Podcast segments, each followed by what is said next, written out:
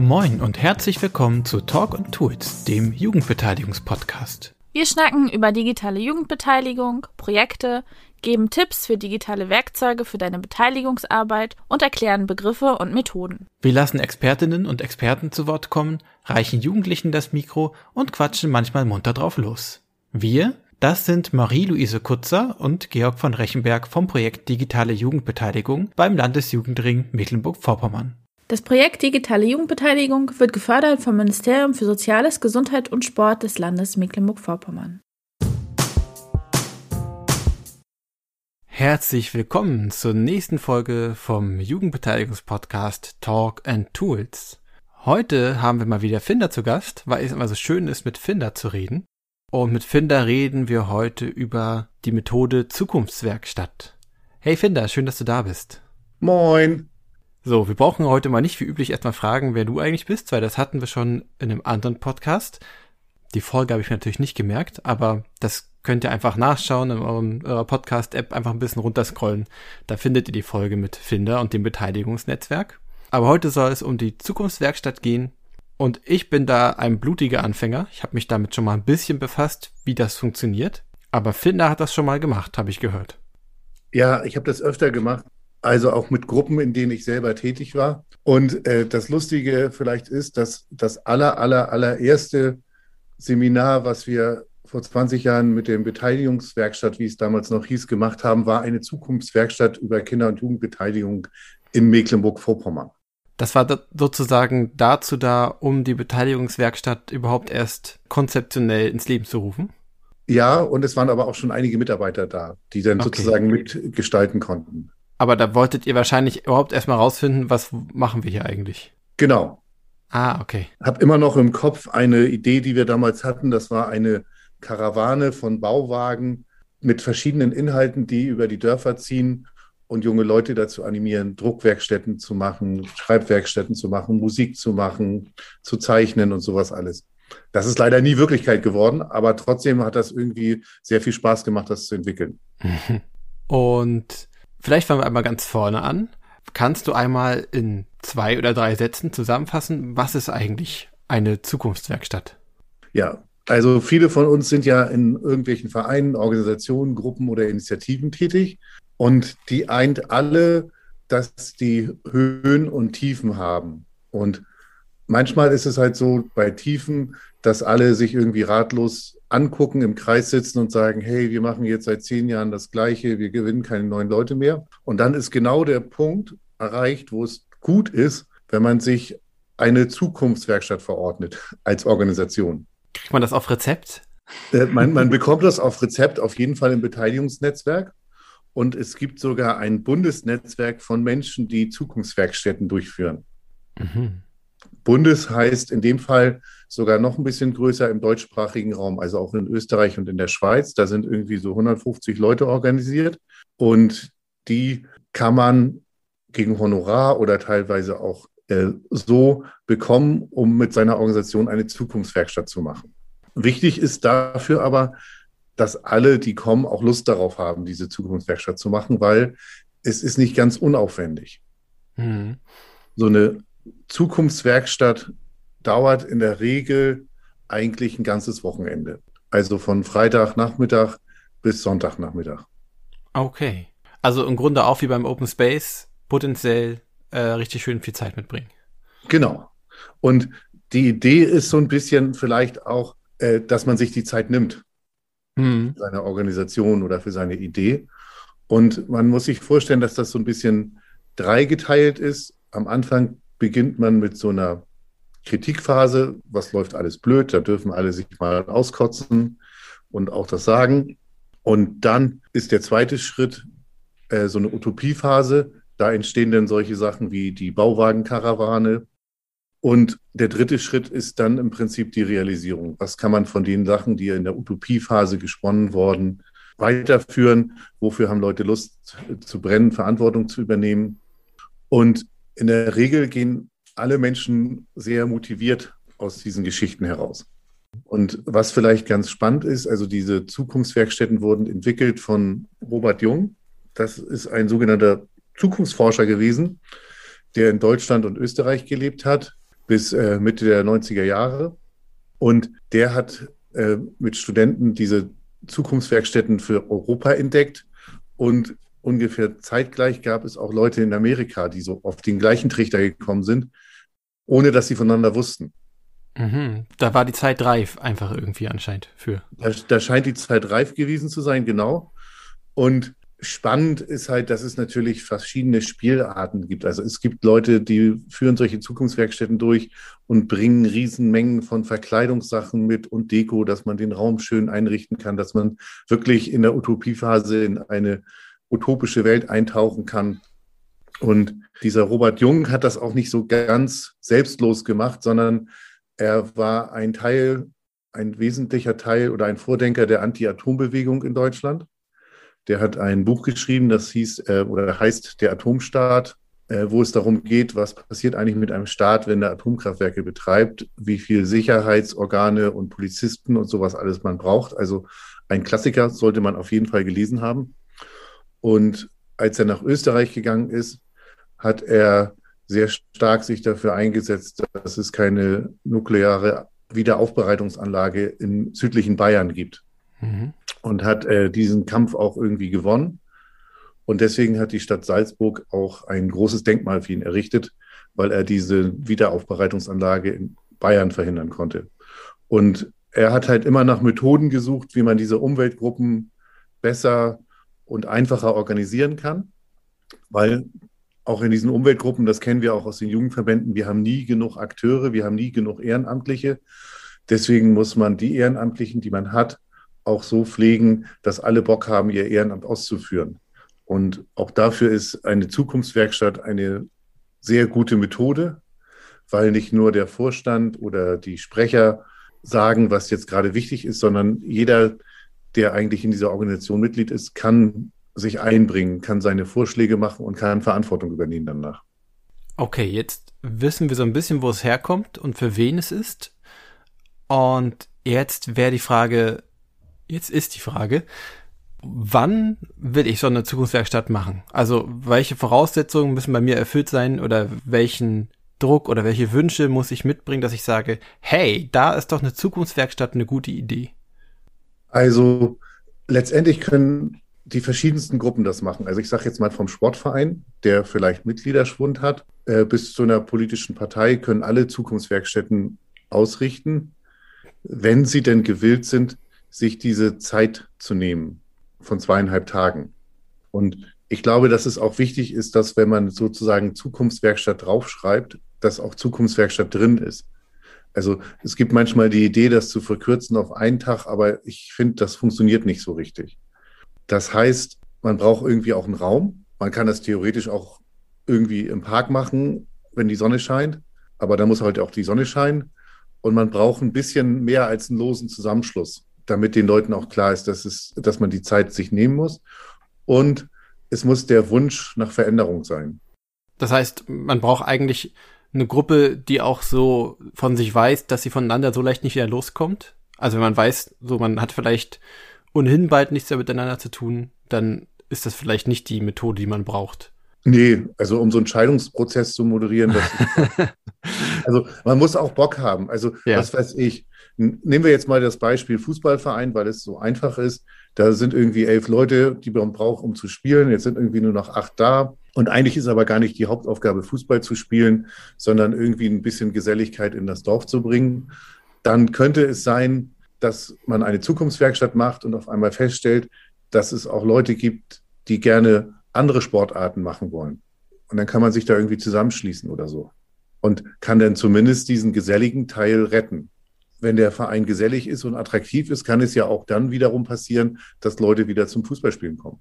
Na, und ich habe rausgehört, ähm, es geht auch um echte Veränderungen. Das heißt, es ist nicht so ein Ding, wo man mal so ein bisschen an sich rumoptimiert als Gruppe, sondern auch wirklich ähm, sich darauf einlassen muss zu sagen, okay, wir machen das jetzt, weil wir wirklich ein Problem sehen oder wirklich dringendes Bedürfnis haben. Und das können wir aber auch nur erreichen, wenn wir auch bereit sind, grundlegend Sachen über den Haufen zu werfen oder neu zu machen. Genau, weil es hat ja einen Grund, dass man in dieser Situation ist. Und es gibt ja oft Also das ist ja auch so ein bisschen, das kann ja einen ja auch ein bisschen depressiv machen in der, wenn man in so einer Abwärtsspirale ist, genauso wie es einen ja auch sehr euphorisch machen kann, wenn man in so einer Aufwärtsspirale ist. Hm. Und man muss Lust haben, neue Ufer zu entdecken. Und dann braucht man ein oder wenn man mehr als, ich sage jetzt mal 25 Leute hat oder sowas, auch gerne zwei Moderatoren, die einen sozusagen durch die Zukunftswerkstatt leiten. Ich mhm. glaube, dass das auch wichtig ist, dass das Externe sind. Dann muss man irgendwie danach aber auch so eine Verbindlichkeit haben, dass Menschen, die gesagt haben, sie übernehmen bestimmte Aufgaben, sich dann auch daran machen. Sonst hat man ganz viel Moderationskarten und Modipapier beschrieben und hat aber nicht wirklich eine Veränderung. Hm. Okay, dann lass es doch einfach mal diese Methode Zukunftswerkstatt Stück für Stück durchgehen. Du hast ja vorhin schon was von drei Phasen erzählt. Womit fange ich an? Ich würde als erstes immer erstmal mit einer Vorstellungsrunde anfangen, weil zwar alle immer sagen, alle kennen sich, aber so richtig gut vielleicht manchmal nicht. Und wenn sich alle wirklich gut kennen, dann geht das ja auch relativ schnell. Und dafür wäre auch wichtig festzustellen, wer sich wo sieht im Fußballverein oder in unserer Organisation, damit die Rollen auch klar sind. Also, was weiß ich, die Leute im Vorstand haben nochmal eine andere Rolle als einfache Mitglieder.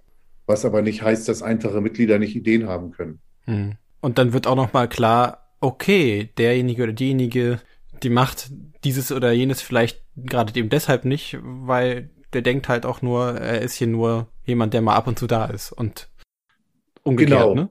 Oder was wir ja auch kennen, ist, was weiß ich, der Kassenwart sagt, hey, ich bin total genervt davon, dass ich immer diesen Beiträgen hinterher Hm. Wenn er das einmal gesagt hat, dann haben es die Leute auch mal gehört, sozusagen. Weil es gibt ja auch Menschen, die sagen, naja, der ist als Kassenwart gewählt, das ist sein Job. Aber dass er eigentlich andere Sachen machen will, als irgendwie Mahnungen verschicken, äh, kommt dann in deren Bild, Bild vielleicht nicht so vor. Aber wenn sie denn verstehen, dass er eigentlich auch noch andere Fähigkeiten hat, dann kommt man vielleicht darauf, einfach rechtzeitig zu bezahlen, damit sie es nicht so schwer hat. Hm. Oder die Leute sagen, wir würden ja mitarbeiten, aber wir kriegen gar nicht mit, wo es gerade hakt, weil der Vorstand irgendwie die Protokolle immer produziert und sich gegenseitig zuschickt, aber nicht an die Mitglieder. Oder es gibt Eltern, die sagen, sie würden ja irgendwie sich um ein Kinderfest kümmern, wenn wir denn wüssten, dass es eins geben soll. Also eigentlich ist es so, dass es nochmal hilft, irgendwie die Abläufe so zu strukturieren, weil oft äh, vermuten denn Leute irgendwie bösen Willen, weil bestimmte Dinge nicht funktionieren. Aber wenn man dann genau hinterguckt, dann ist das ja gar nicht so der böse Wille, sondern dann weiß einfach jemand gerade nicht, äh, was ansteht oder irgendwie sowas. Okay, also wir haben jetzt eine Vorstellungsrunde. Jeder sagt nochmal, wer er ist, was er in dieser Gruppe eigentlich für eine Rolle hat. Und ich höre auch raus, vielleicht auch schon sowas wie, warum bin ich heute hier und was stört mich, was würde ich gerne anders haben, was ist, was hier mein Anliegen ist.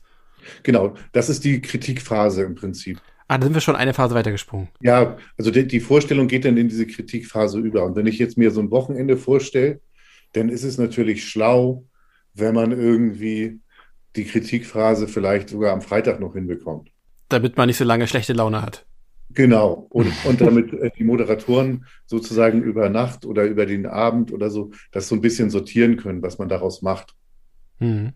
Wie sieht denn so eine Kritikphase aus, außer einfach nur erzählen, was einen nervt? Das hängt jetzt davon ab, wie viele Leute zusammenkommen.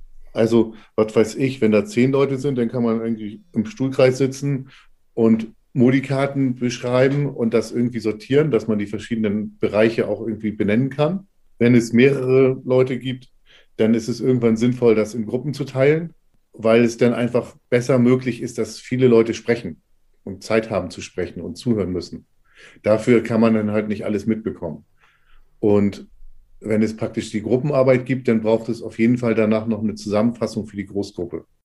Was ich so gut fand bei dem Kennenlernen der Methode, äh, dass in dieser Kritikphase eben auch wirklich gewünscht ist, Wenn euch was auf die Nerven geht, wenn ihr was doof findet, nehmt kein Blatt vor den Mund, sagt es einfach auch gerne radikal.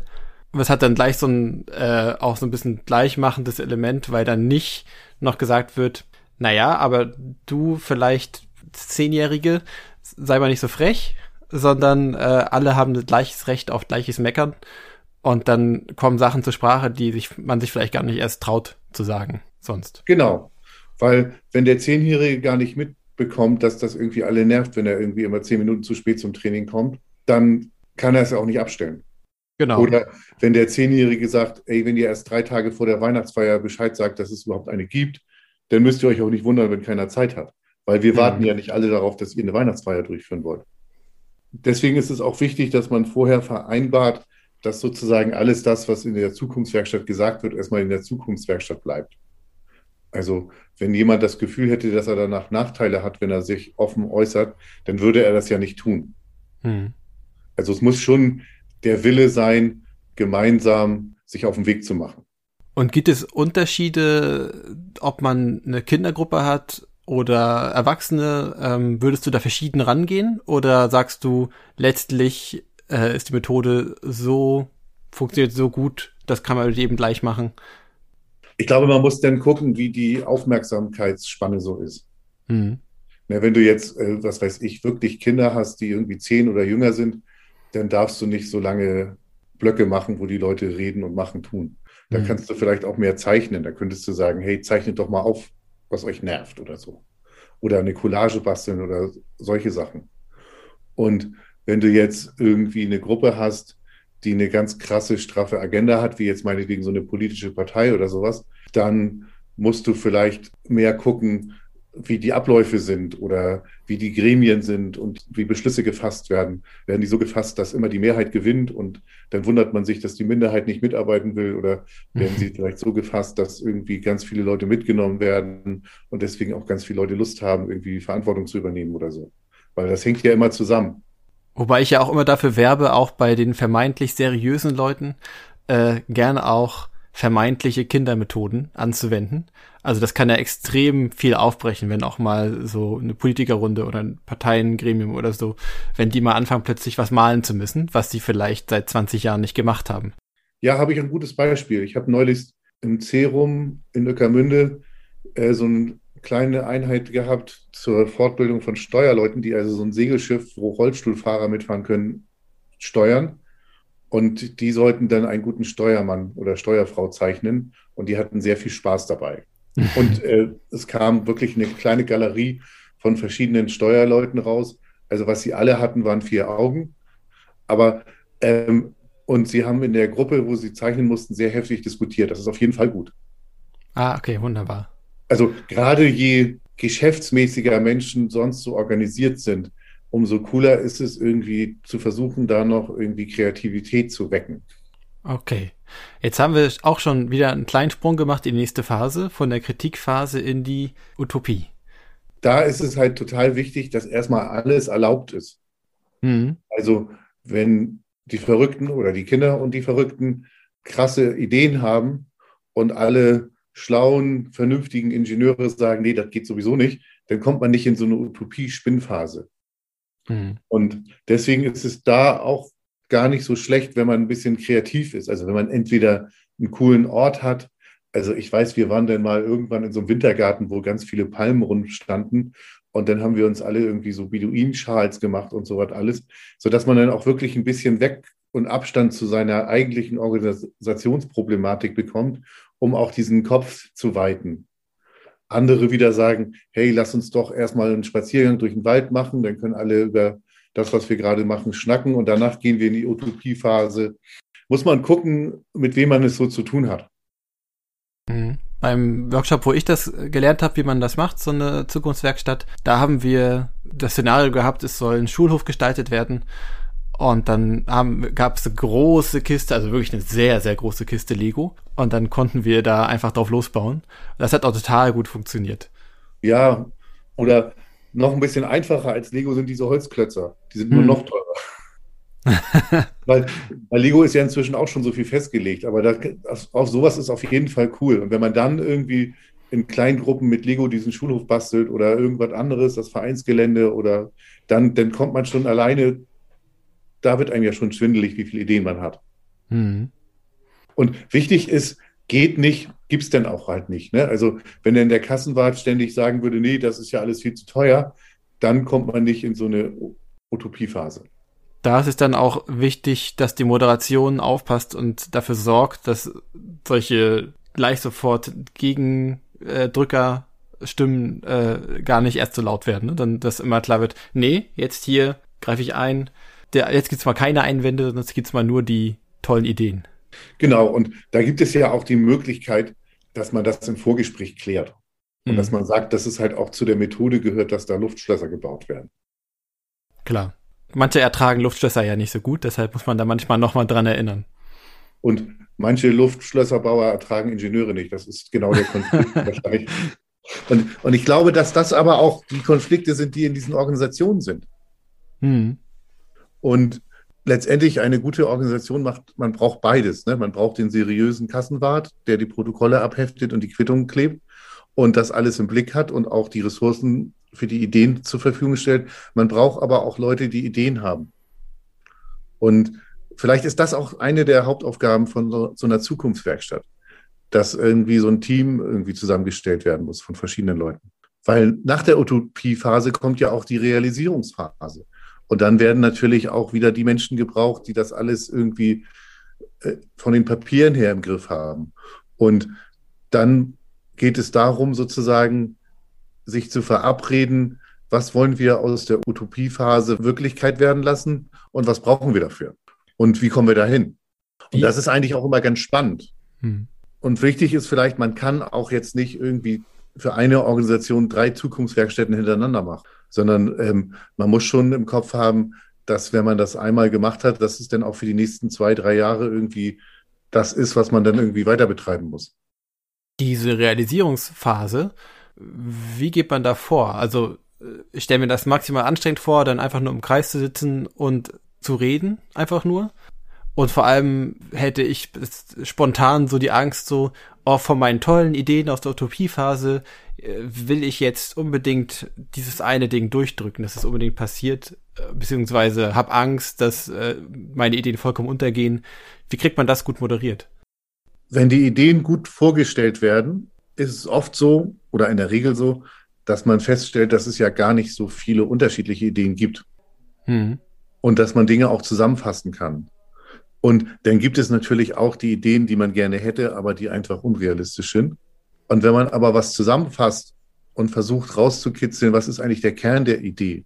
Also was weiß ich, der besagte Fußballverein will gerne ein Wellnesshaus bauen, wo das ganze Dorf relaxen kann. Denn steht ja dahinter, dass sie irgendwie was schaffen wollen, äh, wo Leute gerne hinkommen und irgendwie was von haben. Und vielleicht, äh, wenn man das dann so ein bisschen so aufdröselt, dann kommt man vielleicht auch auf Ideen, die durchaus machbar sind, wenn denn das die Leute wollen. Und dann kann man das irgendwie an Pinnwände hängen, dann kann man irgendwie diskutieren. Und in der Regel ist es gar nicht so schwer, irgendwie was zu finden, wo alle sich darauf einigen und sich auch wiederfinden. Hm. Das heißt, die Idee ist nicht so sehr, sowohl bei der Mecker-Phase als auch bei der Utopie-Phase, jetzt sagen, wir haben hinterher ganz, ganz konkrete, fertige Kritikpunkte oder fertige Umsetzungsvorschläge, sondern äh, wir finden anhand der Ideen und anhand der Kritikpunkte raus, was ist denn eigentlich der Kern des Problems auf einer abstrakteren Ebene und was ist eigentlich vielleicht, wenn wir alle Ideen uns angucken, das, wo die Bedürfnisse liegen, wo wir vielleicht allgemein gern hinwollen. Naja, und gleichzeitig lernt die Organisation auch wieder zu kooperieren. Mhm. Wenn jetzt die Kritik ist, der Vorstand beschließt ohne Rückkopplung, ändern wir ja nichts, wenn wir einen neuen Vorstand einsetzen, der das Gleiche macht. Also ne, drei Leute treffen sich und regeln alles im Vorstand und keiner kriegt was davon mit und alle wundern sich, dass die anderen nicht so ticken wie der Vorstand. Habe ich drei neue Leute und die machen das genauso, dann habe ich eigentlich in der Kultur oder in, in dem Umgang miteinander, den ich brauche, damit Leute sich beteiligen, nichts verändert. Mhm. Vielleicht ist das auch das Spannende, dass man einfach lernt, Dinge abzuwägen. Und dann kriegt man ja auch mit, okay, wenn ich Dinge abwäge und mit anderen Leuten so bespreche, dass sie sich mitgenommen fühlen und man eine gemeinsame neue Idee kreiert, dann ist es auch gar nicht mehr so schwer, dafür Leute zu finden, um diese Idee Wirklichkeit werden zu lassen. Also ich brauche auch nicht in die Zukunftswerkstatt gehen, wenn meine Hauptidee ist, dass ich alles äh, sozusagen, was ich mir ausdenke, eins zu eins umsetze. Das ist dann eher so ein Dictatorship oder sowas. Da braucht man ein anderes Format für. Okay. Wie gehe ich denn hinterher mit den Ergebnissen aus der Realisierungsphase? Ich habe Dinge verabredet, womöglich. Wie gehe ich dann damit gut um, dass das nicht im Sande verläuft? Ich glaube, es ist wichtig, dass man die ersten Schritte, die konkreten Schritte wann treffen wir uns und bleiben dran? Hm. Wer lädt ein? Wo machen wir das? Dass man das so gut wie möglich fixiert. Also, dass man nicht im Wagen bleibt. Ja, und dann treffen wir uns im Frühjahr und überlegen uns, wie wir den Saisonabschluss feiern wollen oder sowas, sondern man sagt dann gleich Datum und wo und wer lädt ein. Dann ähm, ist es einfach klar. Weil das auch gerade mit diesen 1001 Messenger-Diensten und alles, was es so gibt, ganz oft so ist, dass man immer so unkonkret bleibt. Und ich glaube, dass es auch wichtig ist, wenn man sozusagen seine Gruppe, seine Organisation weiterentwickeln will, dass man auch wieder ein bisschen konkreter wird. Hm. Diese ganzen Methoden funktionieren eigentlich auch nur, wenn es konkrete Verabredungen gibt. Ja, diese Methoden sind alle immer nur so gut, wie Leute das dann auch ernst meinen und wirklich wollen. Und das Krasse ist aber, dass man dann auch gleich relativ schnell Erfolge hat. Und letztendlich ist es ja auch gar nicht so schwer. Ne? Also äh, warum soll ich mich für Dinge einsetzen, mit denen ich nichts zu tun habe? Hm. Braucht man sich ja nur an die eigene Nase fassen. Und äh, dass die Motivation steigt, je mehr man damit zu tun hat, das ist irgendwie, weiß auch jeder. Das Problem ist nur, dass wir das immer nicht in diese Gruppen kriegen, diese Erkenntnis, weil natürlich auch da wieder jeder nur seinen Bereich sieht.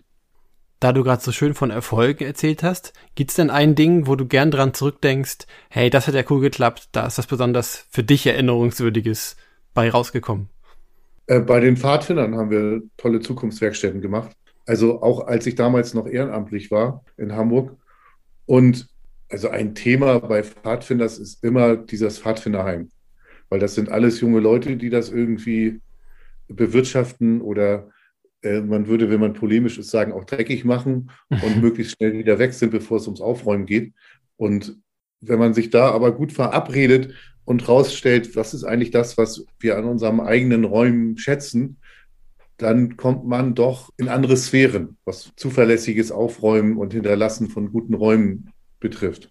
Und das finde ich halt spannend, weil das ja dann, das sind dann auch so Gruppen, wo dann irgendwie die jüngsten zehn sind und die ältesten sind 18 und die kriegen das dann auch hin, irgendwie gute Vereinbarungen zu treffen. Das hält ja nicht 100 Jahre, aber das hält dann schon vielleicht vier oder fünf Jahre. Bis die Zehnjährigen dann auch schon 17 sind und wieder gehen. Genau, dann sind die dann irgendwann weg und dann muss man halt wieder. Ja.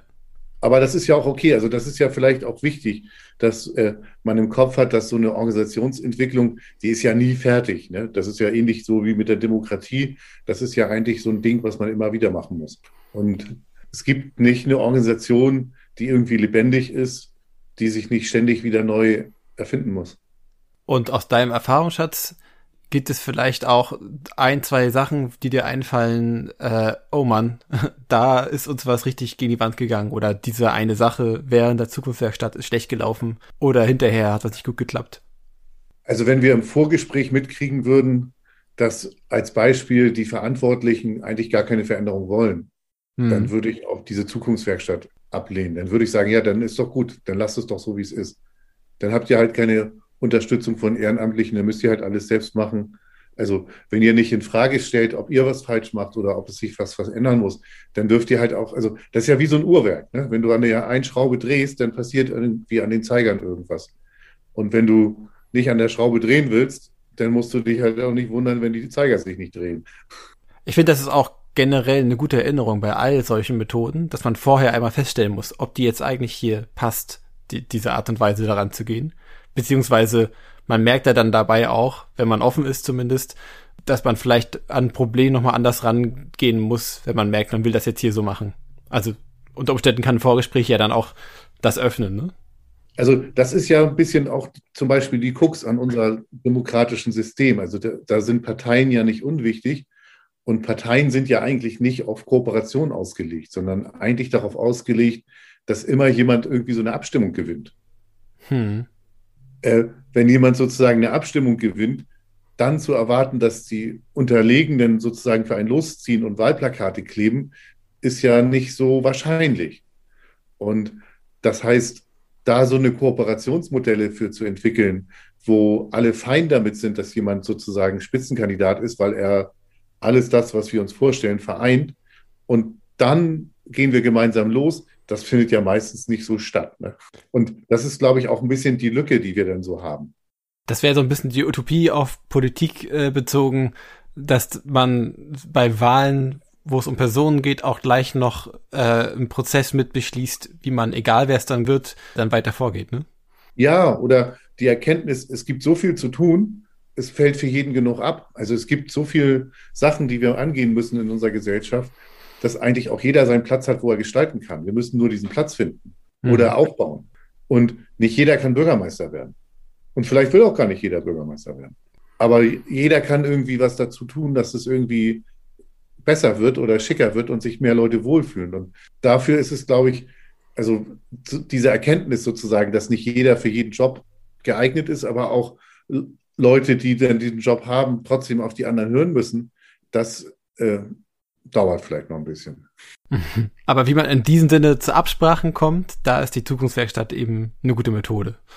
Genau, und man kann das ja lernen. Und letztendlich geht es der Gesellschaft ja genauso wie unseren Gruppen oder unseren Sportvereinen oder sonst wie. Alle suchen Menschen, die sich irgendwie engagieren. Und äh, was denn für den kleinen Verein gut ist, ist dann vielleicht auch schon für den großen Sportverband gut und dann ist es auch für die Gesellschaft gut. Und dann lernt man im Prinzip dabei auch so von unten nach oben, dass wenn Leute sich engagieren sollen, dann müssen sie auch irgendwie einen Raum haben, wo sie gestalten können, weil das ist irgendwie das, was einen motiviert, sich irgendwo reinzuhängen.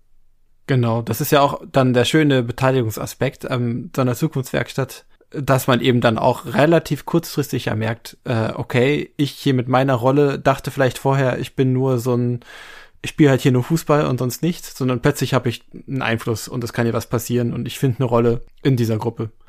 Und ähm, was ich ja generell selber auch noch interessant finde, würdest du sagen, man könnte so ein Ding auch online machen? Ich glaube, man könnte das, auf jeden Fall. Das heißt aber noch mehr Verbindlichkeit. Mhm. Also das heißt, äh, dass alle irgendwie total online sein müssen. Also fokussiert auf diese Konferenz, nicht noch drei Sachen gleichzeitig daneben machen. Mhm. Ich weiß auch nicht, wie das in der Kritikphase ist. Also ich glaube, wenn der Wunsch von allen ist, sich weiterzuentwickeln, also ich könnte mir gerade vorstellen, bei so Organisationen, die deutschlandweit tätig sind oder europaweit, die einfach gar nicht die Möglichkeit haben, sich so oft zu sehen, aber die trotzdem so ein, so ein gemeinsames Ziel haben, da kann ich mir das sehr gut vorstellen. Mhm. Das trägt. Also ich weiß nicht, hier ist ja so ein Schiff gebaut worden von so Punks, die heißt DC Punk und die wollen damit im Mittelmeer Leute retten und da kamen auch die Leute aus dem ganzen Bundesgebiet und die haben bestimmt Dinge online verabredet, die sie sonst anders gar nicht hätten verabreden können. Mhm. Und ich weiß, dass es so Menschenrechtsgruppen gibt. Und da kann ich mir sehr gut vorstellen, wenn die sich zusammentreffen, weil ihnen das Thema wichtig ist, aber irgendwie das Gefühl ist, es muss sich immer was verändern, dass die das online auch hinbekommen würden. Also wie, wie auch äh, im Analogen ist hier die Verbindlichkeit sehr groß und wahrscheinlich dann die Selbstdisziplin, ne? weil äh, wenn ich schon mal irgendwo in einem Raum bin mit anderen Leuten, dann komme ich da so leicht nicht weg. Aber wenn ich zu Hause sitze, ist natürlich der Griff zum Smartphone oder zum E-Mail-Postfach äh, sehr verlockend. Vielleicht müsste man es dann auch nochmal anders zeitlich takten. Ja, das wollte ich auch gerade sagen. Muss wahrscheinlich mit viel mehr Pausen arbeiten und viel mehr in kleineren Einheiten, die man so schön locker verteilt. Aber wir können das ja mal, wir, wir können ja mal sowas entwickeln und mal gucken, ob wir Leute finden, die darauf Lust haben. Ist ja zumindest mal spannend. Weil was wir ja in dieser Corona-Pandemie hatten, als wir alle im Homeoffice waren, wir waren alle hungrig, Menschen zu treffen und hatten aber dadurch, dass wir nicht so viel fahren mussten, auch mehr Zeit. Hm. Und wenn uns das gelingt, so ein Format online zu entwickeln, dann kann man im Herbst sowas wieder beginnen. Na, ich glaube, online hat natürlich auch einen Vorteil, dass du natürlich auch die Ressourcen, die online zur Verfügung stehen, wenn du dann auch in Kleingruppen arbeitest, da so ziemlich gut nutzen kannst. Ne? Kannst sofort sagen, okay, und jetzt zeigen wir hier mal äh, äh, eine Karte von etwas und können direkt drin rummalen und sowas. Kannst natürlich auch analog machen, aber dann hast du natürlich gleich viel mehr Materialaufwand wieder. Ja, und ich, und ich glaube, dass die Grenzen da sind. Also wenn es jetzt, was weiß ich, um so einen Ort geht, wie bei meinem Beispiel das Pfadfinderheim, ja, da wirst du hingehen und das angucken, ne? Genau, dann ist es irgendwie schon zweckmäßig. Aber wenn es sowieso eine Organisation ist, wo sehr viele Leute von zu Hause aus Sachen machen, also ich glaube zum Beispiel diese Menschenrechtsgruppen, da könnte ich mir das sehr gut vorstellen, weil diese arbeiten auch teilweise international zusammen und die, die haben ja sowieso, ist ja sowieso krass, ne? Also wenn Leute seit Jahrzehnten Briefe an Lugatschenko schicken, dass er mal die Leute freilassen soll. Also da muss man ja sowieso schon eine hohe Motivation mitbringen. Und ich glaube, dass das für die auch funktionieren würde. Okay. Vielen Dank, Finder, äh, dass du uns deinen Erfahrungsschatz mit uns teilst wieder hier. Ach so, gibt es noch eine Sache, die unbedingt noch erwähnt werden muss zur Zukunftswerkstatt? Ja, Beteiligungsnetzwerk hat Lust darauf, sowas zu machen. Vielleicht machen wir ja noch ein Paket. Genau. Nein, also wir finden ja gut, wenn es überall gut funktionierende Gruppen gibt, die irgendwie unsere Gesellschaft gestalten wollen. Und deswegen ist das ja auch gut, wenn wir Lust haben, diesen Gruppen zu helfen. Mhm. Und das sind eigentlich immer die Arbeitswochenenden gewesen, wo wir am meisten Spaß hatten, weil wir ja auch denn diese Gruppen kennenlernen. Und da hat sich das ein oder andere immer draus ergeben. Und ich bin euch sehr dankbar, wenn ich bei euch meine erste Zukunftswerkstatt moderieren darf. Vielleicht mit Unterstützung von Finder oder von anderen tollen Menschen aus dem Beteiligungsnetzwerk. Bekommen wir hin. Genau. Vielen Dank nochmal, Finder. Vielen Dank an euch alle, die ihr zugehört habt. Wenn euch das gefallen hat, dann abonniert doch einfach den Podcast, falls ihr das noch nicht gemacht habt. Oder lasst uns eine Bewertung da. Bei Apple Podcast und bei Spotify geht das. Das freut uns immer sehr. Und wenn ihr noch mehr erfahren wollt über das Beteiligungsnetzwerk, über die digitale Jugendbeteiligung, dann folgt uns doch gerne einfach auf Insta. At digitale Jugendbeteiligung heißen wir auf Instagram. Und kommt gerne auch auf unsere Homepage auch. Da findet ihr uns auf ljrmv.de slash Jugendbeteiligung. Und ich, ich habe auch noch einen. Also, ich habe ja von Robert Jung gesprochen. Ja. Und wenn wir soweit sind, also ich schätze vielleicht in einem Jahr, dann kommen alle seine Bücher, mit denen er gearbeitet hat, zu uns in die Stratze, in dem Zimmer unter mir. Da wird es dann sozusagen die Handbibliothek von Robert Jung geben. Und was eigentlich spannend ist, dass er sozusagen ja in diesen Ökobewegungen und sozialen Bewegungen sehr aktiv war, zu einem Zeitpunkt, als es noch kein Internet gab. Mhm. Das heißt, er hat in der ganzen Welt Bücher eingekauft und hat sie teilweise übersetzt, damit er mit ihnen arbeiten konnte. Und das ist auf jeden Fall sehr, sehr spannend. Okay, wenn ihr also einen spannenden Bibliothekseinblick haben wollt, meldet euch bei Finder. Dann äh, tschüss, Finder. Dankeschön.